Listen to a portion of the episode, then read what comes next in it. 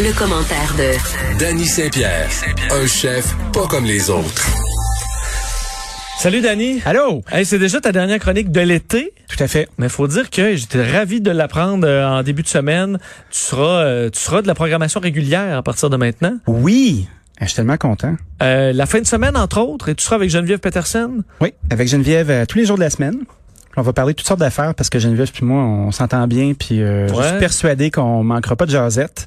Puis après ça, ben dans- à tout bientôt, il y aura une émission du week-end où on va parler d'alimentation en général. Une belle occasion de pouvoir aller tout azimut euh, de la terre à la table, puis de parler de choses qui nous intéressent, puis de vraiment se garder un programme assez libre avec des invités de qualité pour nous expliquer la plupart des phénomènes que souvent on prend pas le temps d'explorer, euh, de vulgariser un paquet d'affaires qui se passent dans nos vies, dans nos assiettes qu'on réalise pas toujours. Donc, euh, je suis ravi d'avoir cette opportunité-là. Et t'amènes des volets super variés. C'est ça qui est le fun dans le monde de l'alimentation, je Ben trouve, là, parce que je suis toujours preneur pour des, des recettes et des idées, mais euh, l'alimentation, c'est quand même plus complexe que ça. Tu disais de la, la- de la terre à la table ou de la mer à la table, c'est euh, c'est un lien qui est assez long et plus complexe qu'on pense souvent, qu'on connaît mal. Ouais, puis les recettes, c'est bien le fun. Là. Puis, tu sais, je, je suis ravi. euh, Je vais être chroniqueur culinaire euh, dans le séjour très bientôt aussi euh, pour toute l'année. Euh, donc une fois par mois, je vais avoir des recettes qui vont euh, qui vont être relâchées euh, selon euh, les saisons et nos envies. Mais le fait d'être capable de de parler d'alimentation sans nécessairement de faire de recettes, ça veut pas dire qu'on va bouder notre plaisir puis on parlera pas de cuisine, mais c'est un phénomène qui est très très large puis qui, qui mérite qu'on s'y attarde. Parce que justement, aujourd'hui, tu amènes un de ces sujets-là Oui. qui est à la fois relié à l'alimentation, mais à l'environnement, à plein de, à la survie de, l'humanité même, là, disons, Oui. dans son ensemble. La fameuse question des abeilles. Oui, les abeilles. Parce que le, le- le portrait qu'on nous décrit depuis quelques années est pas rose nécessairement pour notre insecte peut-être préféré. Ben c'est un insecte qui est très très très pratique. Moi j'ai pas nécessairement de statistiques euh, et de science euh, derrière euh, ce que je vais alléguer. Euh, ceci dit, je suis tombé sur un sur une balado américaine euh, d'un auteur qui s'appelle euh, Thor Hansen qui a fait un super livre sur justement euh, l'importance des abeilles dans nos vies. Puis euh, c'est drôle parce que son, son propos c'était à chaque trois bouchées que tu manges, il y a quelque chose qui a été touché par une abeille de près ou de loin. Parce que l'abeille c'est un c'est un insecte qui est pollinisateur. Il fait un travail. L'abeille fait un gros travail. Elle se promène de fleur en fleur, puis elle pollinise ce qui va devenir éventuellement des fruits ou des aliments qu'on va consommer. Euh, c'est un travail qu'on peut pas euh, qu'on pourrait faire euh, mécaniquement, mais qui prendrait beaucoup beaucoup d'humains, qui prendrait une petite fleur comme fait clochette une à la fois, puis qui s'assurerait de séparer les dix éléments. Ça coûterait cher en main d'œuvre. ce serait assez Même avec tout le monde qui est sur la PCU, Tout à fait. qui irait jouer Hein? de fleur en fleur, ça marcherait pas. Il faudrait, faudrait leur faire un, un, un vaccin psychotrope. Allez les abeilles, allez-y. Allez vous frotter dans les champs. Butiner partout. Butiner, allez, bon de paresseux, allez-y. Mais non, moi je pense que l'abeille, elle est hyper importante. Puis tu vois, moi j'ai des amis qui ont des bleuetières au lac Saint-Jean, puis euh, quand ils sont pas capables d'avoir d'abeilles, ils vont se retrouver à utiliser d'autres insectes, euh, dont des mégachilles, c'est une genre de mouche pollinisatrice, mais ça en, fera- en prend dix fois plus. C'est super complexe. Et ça parce qu'il faut dire il y a d'autres insectes qui qui, qui butinent et Oui. font ça. La, la différence c'est que les abeilles le font vraiment de façon efficace. Les abeilles le font de façon efficace, puis ce qui est intéressant dans cette balado-là, c'est le fait que les fleurs, tout au long de leur évolution, euh, se sont développées pour attirer les abeilles par euh, leur couleur, par des odeurs qui leur font plaisir, pour que justement hein, les plantes puissent évoluer, créer des fruits. Puis les fruits, c'est pas seulement pour qu'on puisse les manger. Tu sais, un fruit qui tombe par terre, c'est un c'est une nouvelle plante qui va pousser. Donc, je trouvais ça hyper intéressant. Puis il y avait une comparaison avec euh, quelque chose qu'on connaît tous, le Big Mac. Quand tu commences à, à identifier Ouais. ce qu'il y a dans un Big Mac versus qui a été touché par une abeille, ben tu regardes euh, le pain. Fait que si le blé n'a pas été pollinisé, euh, tu peux te dire ok par les par les vents probablement que le pollen va se promener, puis le, il va avoir une certaine quantité de blé qui va être faite, mais beaucoup moins. Après ça, ben dans ton Big Mac, il va y avoir du bœuf. Du bœuf élevé euh, à l'herbe, là, tu sais, euh, puis d'avoir la viande. Mais après ça, quand tu regardes la graine de sésame, l'huile, la maillot pour faire l'huile, le cornichon, la laitue, l'oignon, tout ça, c'est des fruits. Parce que, tu sais, un fruit, c'est un, c'est euh, un aliment qui pousse pas en dessous de la terre, qui a eu besoin d'une fleur pour pousser. Fait que là, tu regardes ton, ton bon vieux Big Mac avec tout ce qui est le fun qui a été touché par une abeille contre euh, le Big Mac euh, sans le monde des abeilles, puis c'est pas mal sec. C'est ça, c'est ce sera des temps difficiles. Euh, ce serait euh, ce serait pas mal plus chasseur cueilleur comme patente, de dire. Puis aussi, un autre truc qui est intéressant, c'est que le cer- euh, il, il allègue que le cerveau de l'humain euh, s'est développé en cherchant du miel, parce que le cerveau est extrêmement énergivore. Il a besoin de glucides. Il a besoin de, de ces glucides-là pour être capable de fonctionner puis de se développer. Donc, quand t'enlèves le sucre ou t'enlèves le miel de l'alimentation des gens, ben ils vont, le cerveau va trouver une façon d'aller chercher son énergie dans le gras que t'as dans le corps. Euh, les gens qui font euh, les régimes keto, Keto, utilisent ça pour que tu te retrouves euh, en cétose, puis que ton gras se transforme en glucides. Mais quand t'es euh, quand t'es euh, un homme préhistorique, admettons là, puis que tu t'en fous de régime keto tu t'en fous nécessairement. pas mal là, puis ta job c'est de te sauver des ours puis des tigres, admettons là. Et que tu manges ce qui- ce que tu as sous la main. Là? Ben, te- t'en cherches du sucre, t'en cherches du, euh, du glucose comme ça. Donc, euh, on allègue que la taille du cerveau de l'humain a été euh, a, a grossi, a été motivée par le fait de trouver le plus de miel possible, puis de, de créer des outils pour être capable de justement casser un tronc d'arbre pour aller chercher le miel qu'il y a dans les troncs d'arbres. C'est vrai qu'il n'y a pas vraiment d'autres équivalents en termes de, de sucre euh, naturel, à part effectivement des fruits, là, mais T'as l'érable, euh, mais tu sais, l'érable, c'est quand même un processus qui nécessite euh, du ouais, les fer. hommes des préhistoriques euh, Je connaissais pas ça. connaissaient pas le sirop d'érable. Puis, se faisaient un fût de un fût d'eau d'érable puis par osmose. Parce que j'imagine le plaisir que t'as, homme tu manges, tu sais, euh, c'était pas de la grande, pas de cuisine là, et là tu tombes sur du bon miel, euh, ça devait être. euh, Tu tombes sur une souche, moment, là. là. Puis là, tu vois la souche, là, puis c'est un peu doré, là, puis il y a un rayon de soleil qui passe, là, puis là, il n'y a pas d'ours ou de lion qui te, qui te court après.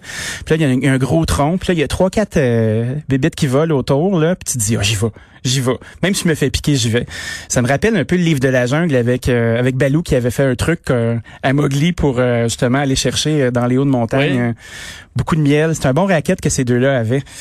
Fait que c'était c'était un peu ça mon histoire, euh, mon histoire de miel en tant que telle. Pour cuisiner avec du miel, euh, il y a beaucoup d'avenues. Moi, je, trouve que le miel euh, a beaucoup d'influence avec les fleurs qu'on va utiliser pour euh, que l'abeille va utiliser. Fait qu'un miel de sarrasin, admettons, va être beaucoup plus foncé qu'un miel de trèfle. Puis goûtera pas la même chose. Le terroir est important. Alors, qu'est-ce que tu, admettons qu'on a un miel à acheter, on va prendre mis un peu comme l'huile d'olive, là, genre euh, doux. euh, Ben, l'huile d'olive, il faut qu'elle soit extra vierge. Là. Fait que moi, je vous dirais, ça vous prend un miel du Québec. Il y a plusieurs producteurs de miel un peu partout dans la province euh, qui font des trucs intéressants. Il y a la douce mielée, il y a les miels d'anisset. Puis, au, à la quantité de miel qu'on utilise par euh, par euh, par ration là, payez-vous la traite. Tu sais, il serait pas rare de voir un pot de miel qui coûte 10 dollars pour 500 millilitres. Mais Christy, c'est du bon miel qui a été recueilli par un humain puis qui est délicieux. Puis faut faire attention parce que souvent les miels qu'on a en supermarché sont des miels qui sont impactés au Canada mais qui ont du miel chinois à l'intérieur. Puis après ça, quand tu regardes les miels chinois, euh, il y a un super bon documentaire sur Netflix euh, sur la fraude alimentaire. Fait on- il y a des formulations qu'on ne peut pas détecter. Est-ce que c'est du miel ou c'est du sucre? Puis c'est pas tout le monde, tu sais, il y a des compagnies sérieuses comme Doyon qui font bien ça, puis qui ont euh, du miel de négoce, si vous voulez, de plusieurs sources. Puis c'est pas du miel d'un seul lot. Mais après ça, dès que tu commences à tomber sur euh, du vrac ou des trucs qui sont plus génériques, je dis pas qu'ils sont tous comme ça, mais il faut faire attention. Parce qu'on sait que ça, dans le monde, je fais pas pourquoi je fais toujours référence à l'huile d'olive, mais il y a Oui. ça, il y a ce phénomène-là dans l'huile d'olive aussi. fait. Une sorte d'huile d'olive euh, qui, euh, quand on fait des tests, on se rend Mhm. compte que ça vient pas de l'olivier, là. Euh, donc, c'est un peu ce C'est qui Olivier qui l'a fait. C'est Olivier qui l'a fait, mais pas de, pas, pas de, d'olive. Donc, on a un peu le même problème avec certains miels dans le monde, là. Ouais, puis dans les vins aussi, tu sais, les grands vins français, là, depuis que, que les Chinois achètent et achètent et achètent les grands, grands, grands vins de ce monde, il y a des bons raquettes de fraudeurs euh, où justement il faut que tu sois, tu sois aux aguets, tu puisses être certain de ta source parce que les gens achètent des étiquettes, mais on sait pas trop ce qu'il y a dans la bouteille.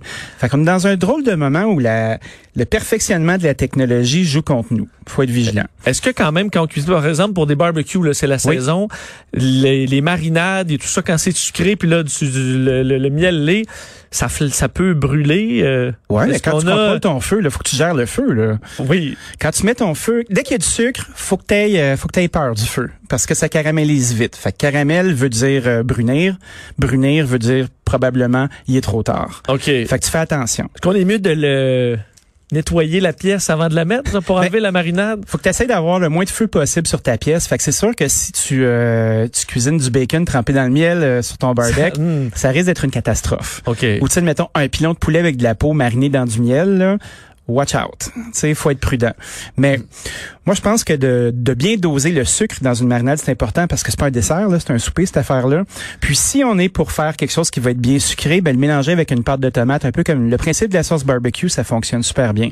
Puis de le faire en chaleur indirecte, ça fait que la marinade va coller sur votre préparation, puis pas rester pognée après la grille. OK. Et si tu avais un choix entre le miel et le sirop d'érable? J'ai deux mains, je peux faire les deux. OK, OK.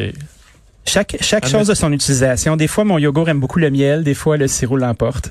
C'est De toute façon, l'avantage, les deux se gardent très longtemps. euh, Puis le miel, ça se garde, je pense, à l'infini. S'il est cristallisé, on le réchauffe un peu. Puis On euh, fait, euh, le miel aime bien aller faire un petit tour de micro-ondes de temps en temps pour faire ça. Hein? Tu, tu, tu le délayes un petit peu, là, Oui. puis il redevient comme un œuf. ça devient jamais plus bon. Ben, je pense pas. Écoute, que- euh, si vous trouvez du miel pas bon, j'aimerais ça le voir. Hein, oui, on- oui, oui. Appel à tous. Hey, euh, C'était un plaisir de t'avoir cet été. Ça a tellement passé vite. euh, Merci pour l'accueil, c'était le fun. et euh, on pourra t'entendre dès lundi Tout à fait. sur nos ondes et pour les, euh, les prochains mois. Merci, euh, Danny. Merci, bonne fin de saison. Et euh, je me tourne vers Jean-François Barry, un autre qui va euh, rester là Oui, oui, On ben, tu veux dire à Cube? À Parce que je oui. pense pas rester sur ma chaise euh, trop longtemps. toute la saison. Mais euh, Oui, mais je vais devenir euh, le gars des sports, appelons ça comme ça. Euh, les boss se sont rendus compte que j'avais une passion pour le sport. J'ai déjà fait ça d'ailleurs. je euh, sais. pendant deux ans dans des radios euh, sportives. Puis euh, euh, plusieurs fois, j'animais des, des émissions matinales où j'ai, je, c'est moi qui étais en charge de la portion sport. Fait que, fait que je suis bien content. Je vais être là matin et soir, et je vais aussi avoir une émission les week-ends. Parce que si je me trompe pas, tu vas être dans notre émission avec Mario Dumont et moi. Tu te trompes pas. Ben, ça, j'ai euh, j'ai bien hâte de continuer nos On discussions. m'a dit parce que c'était à ta demande. Ben, je- écoute, euh, écoute, moins, je suis, je suis content de t'avoir. Et euh, parce que, parlons-en, le Canadien qui a finalement perdu hier. Oui. Euh, Il a perdu contre les Flyers. Euh, un Canadien qui s'est tenu debout, disons ça comme ça. Euh, je pense que les Flyers ont quand même joué un meilleur match, mais ce qui est ressorti, la plupart des vétérans ont dit, on est, on comprend qu'on est capable de jouer contre eux autres. Je pense que même eux autres dans leur tête faisaient, tu sais, sont-tu forts à ce point-là? Là, en fait, on est On est capable. Euh, là, ça va prendre. perdu une. Ouais, mais ça va prendre le réveil des attaquants. Tu sais, Tatar fait rien, Domi fait rien, Drouin fait rien. À un moment donné, les deux meilleurs marqueurs du Canadien, c'est euh, Shea Weber puis Jeff Petrie, c'est deux défenseurs. Fait qu'à un moment donné, il va falloir qu'il y ait des attaquants qui contribuent. et euh, je suppose que dans ton émission, on va parler aussi de cette nouvelle quand même d'importance qui vient de tomber sur Claude Julien. Oui, ça c'est la grosse nouvelle. On va avoir Michel Bergeron d'ailleurs qui va venir nous en parler parce que lui-même a eu un infarctus, Michel Bergeron. On ne sait pas si Claude Julien a eu un infarctus, mais si vous n'êtes pas au courant de cette nouvelle-là, donc il a été transporté à l'hôpital cette nuit parce qu'il y a eu des douleurs à la poitrine.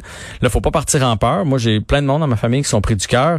Euh, Il y en a qui sont juste allés faire une visite, puis sont sortis, puis ils ont jamais eu de pontage ou de trucs comme ça. Là. Ça veut pas dire, c'est pas sine qua non, t'as une douleur, puis tu vas finir euh, Il y a des procédures des fois très peu invasives qui peuvent être rapides. avec euh, les, les, les, les, les petits ballons, là. les petits ballons, le- les, les stands qui appellent, ils peuvent aller nous, nous, nous débloquer. Mais ça veut même pas dire qu'il est bloqué. On sait, on sait rien pour Mais quand l'instant. même, on nous a dit qu'il allait pas revenir pour les présentes saisons. Euh, non, non, non. euh, Pour cette série-là. Présente série. Canadien. C'est sûr que quand tu fais ça, là, puis je te le dis, moi je l'ai plein dans ma famille, t'as as au moins un 7 jours de convalescence, de que ce soit bien grave ou pas. Première des choses. Deuxième des choses, on s'entend-tu que il est pas emballeur de fruits là euh, chez Provigo? Il est quand même dans une job euh, stressante. oui. Mais de toute façon, ce que j'ai appris tantôt, euh, j'écoutais Renaud Lavoie là, qui nous dressait le portrait à TVA Sport, euh, c'est que à cause qu'il est sorti de la bulle, et qui est allé dans un hôpital qui est évidemment à risque, il ne peut pas revenir avec l'équipe. Même s'il faisait, hey, finalement, c'est tu quoi, Claude? T'as rien que des brûlements d'estomac, retourne, c'est minimum quatre jours euh, loin de l'équipe. Pour Et avoir ça peut test. être plus. Oui, parce que peut-être qu'il a attrapé la COVID. Ah ben. Puis là, imagine, il rentre la COVID, puis là, euh, tu comprends, tout le reste Ouais. en découle. Fait que pour la série Canadien Flyers, c'est certain qu'il sera pas de retour. Mais c'est Kirk Muller qui euh, va être là, qui, euh, je pense, euh, va être capable. Euh, Ben oui, mais, les troupes, mais c'est sûr que le, c'est le coach, c'est le euh, coach là. Puis, euh, mais ça peut en même temps, ça peut motiver les troupes là. On Ouais. faisait des blagues tantôt en disant, on dirait lancer compte, mais tu sais, Des fois, ça, ça, se fait peut. C'est le genre de choses ouais. comme ça qui fait qu'on va la gagner pour Claude, puis ça, ça motive tout le monde. euh, mais en Ouais. tout cas, l'important en fait, c'est son état de santé aujourd'hui. là. Fait que, Effectivement, euh, le hockey passe deuxième, mais voilà. c'est intéressant d'entendre Michel Bergeron euh, là-dessus dans ton euh, émission tantôt. Merci Jean-François. Grand plaisir. Bon show. Nous, on se reparle demain pour la dernière de la saison estivale. Bye bye.